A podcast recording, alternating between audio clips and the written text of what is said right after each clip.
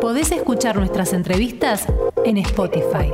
Búscanos como Radio UNDAB. Radio UNDAB. 11 y 33 de la mañana. Estamos en, comunicación con Enrique Rosito, que está, que trabaja, bueno, que, es prensa de Metro Delegados, porque ahora que han pasado unas horas ya de de, este desgraciado hecho que pasó en el subte, donde mataron a una policía e hirieron a, personal del subte, este, me gustaría ver si eh, se puede sacar algo limpio, porque bueno, ayer todo era nervio, ayer todo era, era eh, este, eh, idas y venidas. Enrique, buen día, ¿cómo te va?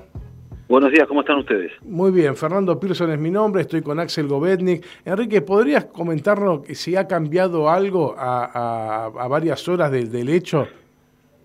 bueno, todavía no, no, hemos visto cambios importantes, sí hay mayor presencia de personal de policía de la ciudad, esto es cierto, pero digamos es, es un paliativo, no resuelve el problema de fondo que es el modelo de seguridad para el transporte urbano y más específicamente para el subterráneo. ¿no? Esto es lo que nosotros creemos que todavía está está pendiente. Claro, claro. Eh, eh, hoy por hoy, podemos decir que con esto que pasó, eh, los trabajadores del subte se sienten con miedo para ir a trabajar.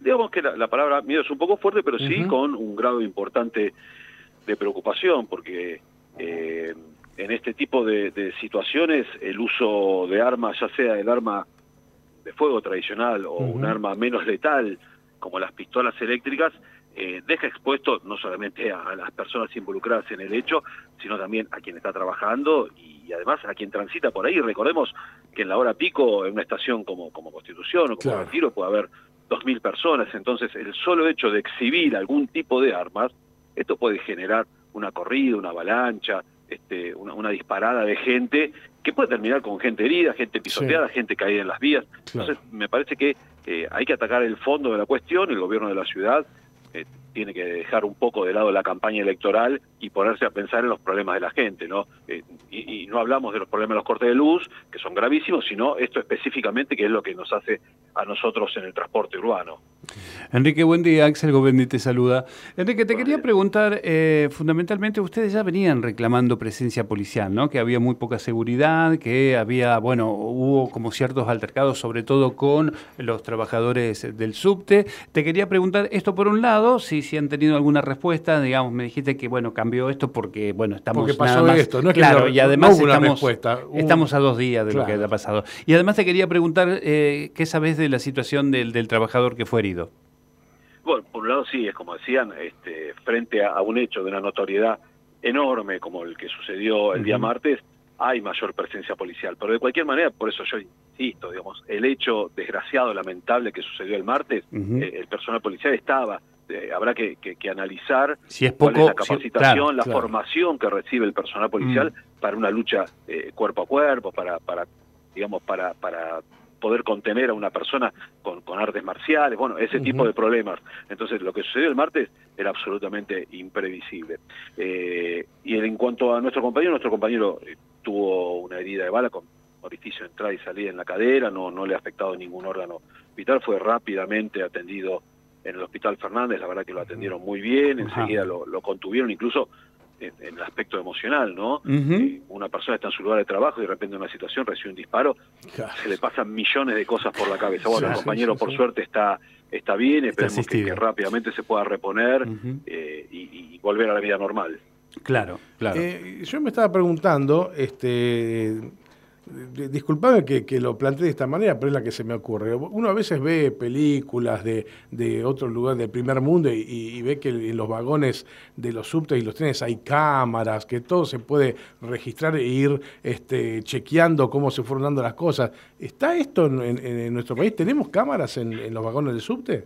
En algunas de las formaciones sí, sí, sí las hay, en algunas de las formaciones eh, las hay, en, muchos lugares en los andenes hay, por eso se pudo reconstruir cuál fue el recorrido que llevó el, esta persona, el, el, delincuente que ahora está detenido, junto con su pareja, que vinieron trasladándose desde la línea B, eh, pero no, no hubo ninguna señal anterior al hecho concreto del tiroteo que llamara la alerta. De hecho, bueno, una persona que refería dolor en las piernas, por ese motivo el compañero que está ahí en la zona de Molinetes, en primer lugar, le ofrece una silla, eh, luego se le acerca una camilla porque sí, dice que le sigue doliendo y el protocolo ya indica que cuando hay una camilla y hay que llamar al SAME, inmediatamente se da alerta al personal policial que es quien se hace cargo de la situación hasta que llega el SAME. Claro.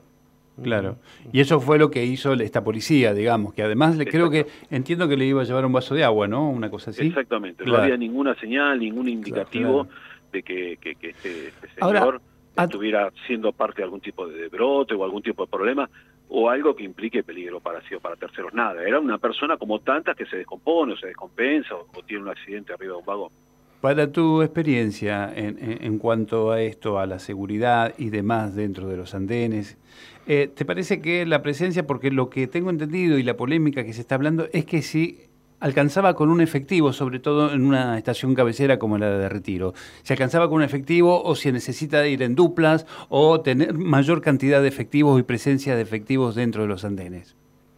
Bueno, hay, hay gente que se dedica a estudiar la, la, seguridad, ¿no? Y para saber cuántos efectivos cada cuántos metros sería más conveniente algún experto, pero sí podemos decir claramente que hay estaciones muy grandes como las estaciones nuevas de la línea E o las estaciones de la línea H que tienen salones, entrepisos, muchos accesos y en eso sí hemos recibido denuncias de situaciones de acoso, de, situaciones de intento de violación, no solamente hechos ah. de violencia con, con, disparo de armas como el de ayer, no hay arrebatos, eh, entonces me parece que eh, gente que esté especializada en seguridad debe analizar cada estación y determinar cuánta policía hace falta de seguro que una estación por donde circulan 2.000, 3.000, 4.000 personas al mismo tiempo con un solo efectivo policial, a simple vista es muy poco.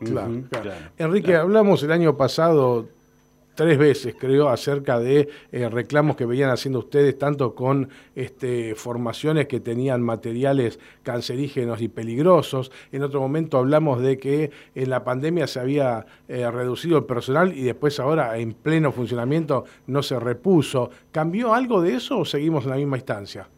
No, el tema del personal y, la presencia de asbesto sigue siendo un, un problema a discutir. Este, en este momento estamos en un periodo de, autoconciliación que, hemos dialogado con la empresa para eh, proponer una salida y evitar llegar al conflicto y que bueno, se, se atiendan nuestros reclamos. ¿no? Eh, claramente eh, el problema de las vetas es un problema gravísimo y es un problema que hay que, que, resolver a la brevedad. No podemos permitir que haya compañeros que todos los días van a trabajar y, no saben si ese día van a aspirar una partícula de asbesto mm, y, van a estar condenados. Así que nos parece que esto es clave.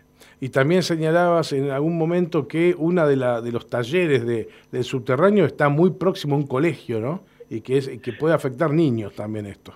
Es el, sí, sí, el caso del taller eh, Polvorín y Bonifacio, allí en la zona de, de Parque Chacabuco. Eh, no tengo información actualizada cuál es eh, la situación en ese lugar, pero sí era un taller que tenía techos enormes hechos con, chapa de fibrocemento y que estaba lindero con un colegio. Entonces la comunidad escolar nos había expresado su preocupación. La verdad no, no sé en qué estado está exactamente en este momento eh, la reparación de ese, de ese, techo. Bueno, Enrique, como siempre te agradecemos muchísimo tu tiempo eh, y bueno, te iremos llamando conforme vayan sucediendo cosas. Ha sido muy amable. Al contrario, al contrario, gracias a usted por abrazo, Un gran ¿eh? abrazo.